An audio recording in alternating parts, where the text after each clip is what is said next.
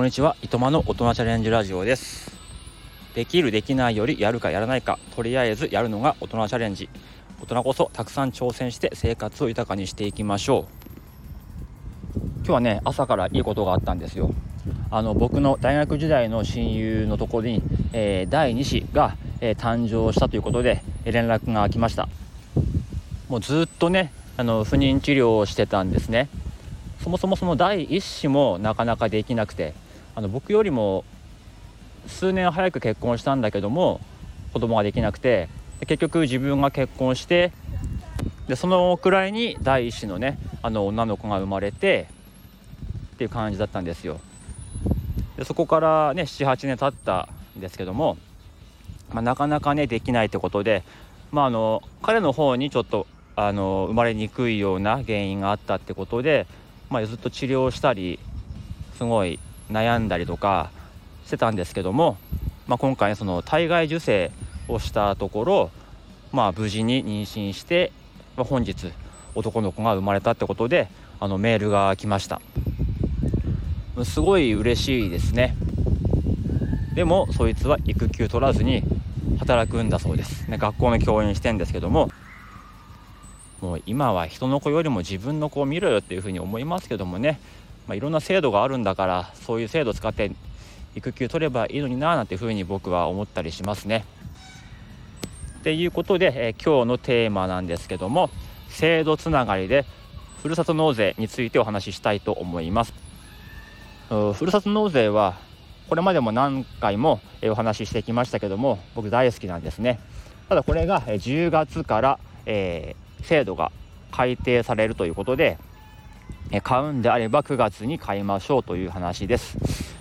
まあそのこれまではね寄付金の3割ぐらいの返礼品をまあ上げるということだったんですけども、まあ、その寄付金の7割の中から、まあ、役所の事務手数料にも、えー、当てられたわけだったんですけども十分払い切れてなかった部門があったらしくてまあ、そこにもねかかるお金があるのでちょっと返礼品の額を減らすとか寄付金の額を上げるとかして調整しようということで制度が改正されます。だから我々にとってみれば制度が改悪されるっていうことなんですね。でさらにその返礼品も地産地消のものじゃなきゃいけないと。だからこの間は中国で、えーと生産されたうなぎを日本で加工した日本のどこどこ県で加工したっていうもののうなぎを買ったんですけども、えこれからはそういう返礼品はなしになってしまうということなんです。まあ、純国産じゃない分ね同じ値段でもすごい量のうなぎが来たんですよね3キロで1万円ちょっとみたいなすごくお得だったんですけど、まあ、そういうことが今後なくなってくるということなんですね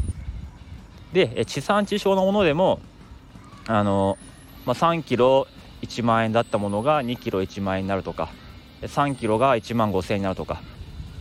まあ、そういう改正が行われる可能性があるということなんですね。だから9月中に買っておこうということです。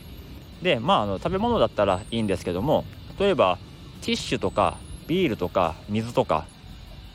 そういう日用品って地産地消じゃないことがすごく多いですよね、うん、だからそういう商品がもうなくなってしまうのかなっていう不安がちょっとあるんですよね。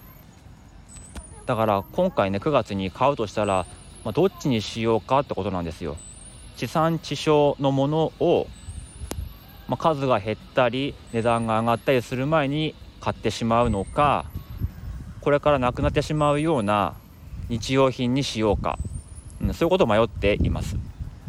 だからこれからねあのやってみようかなって思う方はまず9月中にまあ、今今年分は全部買ってしまうということを前提で、まあ、この今言った2点で2点の視点で考えてみればいいかなっていうふうに思います。ちなみにね今ちょうど楽天スーパーセールがやっていて、えー、お買い物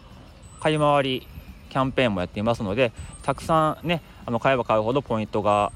倍になるっていう、えー、イベントが開催されています。9月の11日までだそうです。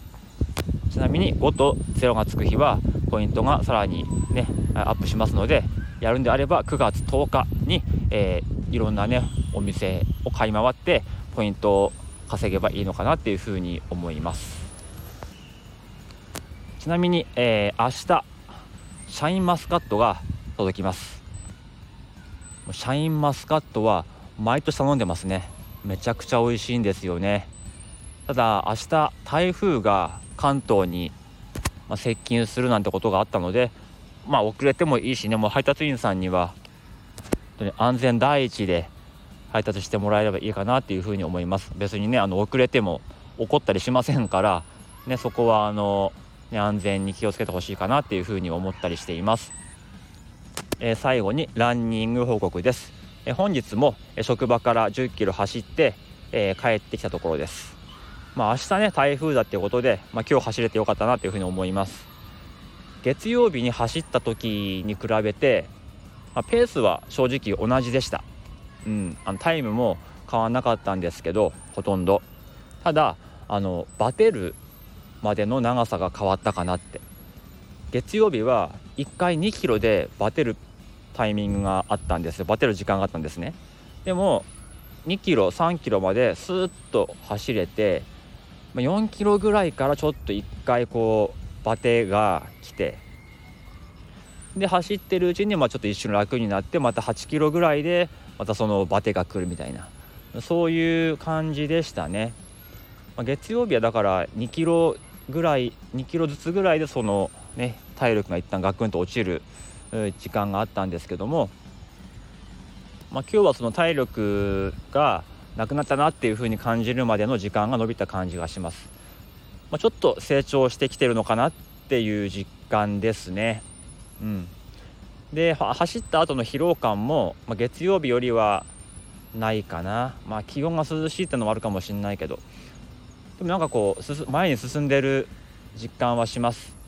ただ、うん、もう1 0キロ今から走れって言われたら無理ですね。そこは無理かな、ここができるようになる領域になるまではあと何日かかるんだろうっていう感じですねでも、えー、成長を感じれるランニングだったから、まあ、良かったかなっていうふうに思います。ということで本日は9月のふるさと納税の返礼品の選ぶ基準はこれという話をしました。え今日は皆さんどんなチャレンジをしましたかこの辺でおいとまいたします。